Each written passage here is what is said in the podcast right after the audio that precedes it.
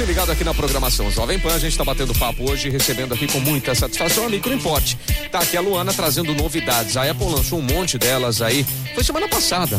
Foi, semana, semana passada, né? Que rolou aí o evento, trazendo um montão de coisas novas. Aí a Apple sempre inovando. E o que que você trouxe de destaque para mim, já que você não trouxe o meu MacBook Air de 15 polegadas? Hoje você pode cobrar direto aqui, ó. Direto da fonte, é. né? Ele não trouxe um iPhone para nós, hein, Luana? Vou te falar, o Cassiano. Ela anunciou agora o MacBook Air, né? É. De 15 polegadas. Então agora tem uma tela super maior. Então, para você que usa aí para trabalhar, uso profissional, né? Sim. É muito bom. E também tem o irmãozinho, né? De 13 polegadas, Sim. menorzinho. Ele tem o chip M2, que é assim, um processador muito bom. Incrível, né? E é muito legal que, assim, é, todo o modelo dele foi pensado né, no, no planeta. Então, toda aquela estrutura dele de alumínio é 100% é, reciclável. Uhum. Então, e ela também prometeu até 18 horas de bateria. Caramba! É. Caramba! É muito, é, é, é usar o dia todo tranquilo, né? E levinho, né? Levinho. Extremamente leve. Pra você, né, levar dentro ali da mochila. Você sabe que tem muita gente que, que quando pensa em comprar é, os, os MacBooks e tudo mais, o cara esquece que tem o Air, que é, às vezes é praticidade. Para o trabalho rotineiro, meu, essas coisas que a gente é, é, acesso à internet, uma planilha e tudo mais, o Air dá conta com, com sobra, né? Sim, com né? certeza. É isso aí, boa. Então é mais um lançamento aí que o pessoal tá trazendo. Tem outras novidades mais, né? Você vai tem, contar pra tem gente. Tem também, que é o Mac Studio. Ah. Agora Esse é ele... é parrudo, né? Esse já é para uso profissa, né? Sim. É legal porque agora é, a Apple ela fez ele mais compacto, então ela pensou ali para ele caber embaixo certinho do monitor que uhum. você usa, sabe? Sim. E ele consegue, você consegue colocar ele em até oito monitores. Poxa vida. E ele também tem duas opções, tem o com chip M2 Ultra, uhum. né, que é o mais mais, mais top. top. e também tem o M2 Max, uhum. que é como se fosse dois M2 Ultras. Tá, Não, o Ultra é como se fosse dois M2 Max, entendeu? Tá. Então tem o Max e o mais top, que é o Ultra. Ou seja, para sobrar processamento. Sim. Não vai, não vai passar perto na hora de fazer um render de um vídeo, nada disso. Nem né? pensar. Tá Luana, bom, o seu chefe também veio aqui, ele quer falar. Deixa, ele, deixa falar. ele falar. Deixa ele falar? Deixa, deixa. Deixa o chefe falar. Cassiano, você vem falar de automação. Vocês estão lançando, inclusive é bom aqui que a gente é muito fofoqueira, a gente adora uma fofoca nova. Vocês estão lançando a automação lá na Microimport, automação residencial, certo? Exatamente. Mas como a Microimport está sempre na vanguarda, se lançar uma automação comum, igual de todo mundo, não ia rolar. Então você já pensou, vou fazer um trem diferente.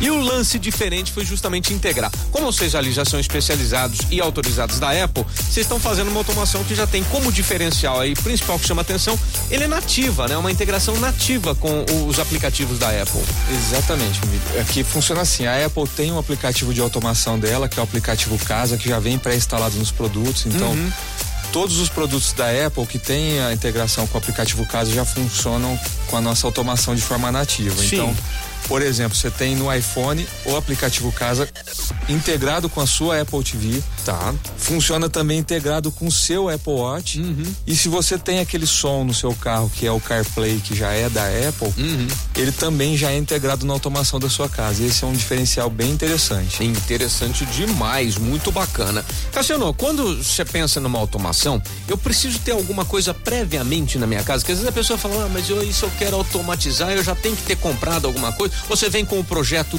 todo, como é que é isso? Então, a gente, é, eu sento junto com o cliente, a gente faz um estudo de viabilidade uhum. e nesse estudo eu já apresento alguns itens que precisam ser comprados para automação. É, uhum.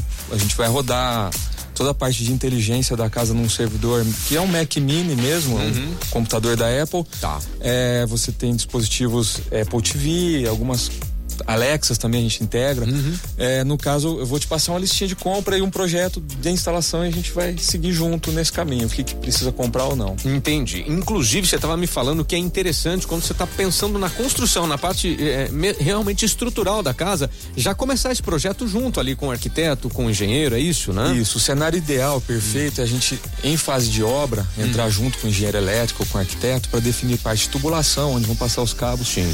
Eu prefiro sempre trabalhar com toda a estrutura de automação toda cabeada com porque assim, a Wi-Fi funciona, funciona, mas você pode ter interferência de roteadores de vizinhos ou na sua própria casa, às vezes um roteador dá interferência e essa Wi-Fi cair. Então, fazendo tudo cabeado é, é interessante. Eu prefiro fazer assim, fica bem estável, uhum. funciona muito bem. É, na fase de projeto a gente consegue prever tubulação para isso, né? É, é o ideal. Mas se você tem uma casa já construída e você quer automatizar, Aí eu faço uma visita e faço um estudo de viabilidade técnica sim, e sim. pode dar certo. Já fizemos já e já deu certo. Já, deu certo, bacana, muito legal. Agora, tem essa questão. É, você está me contando aqui que é essa integração com nativa com Apple e tudo mais. Agora, e se eu sou usuário Android, por exemplo? Aí eu saio. Ah, aí não tem jeito? Tem, não, né? não, tem. é perfeita. A integração é perfeita com hum. todos os dois sistemas. Ela é feita. Eu fiz tudo pensado em Apple, Sim. de forma nativa, né, sem instalar aplicativo extra, mas no Android a gente tem como instalar o um aplicativo, você controla tudo normal.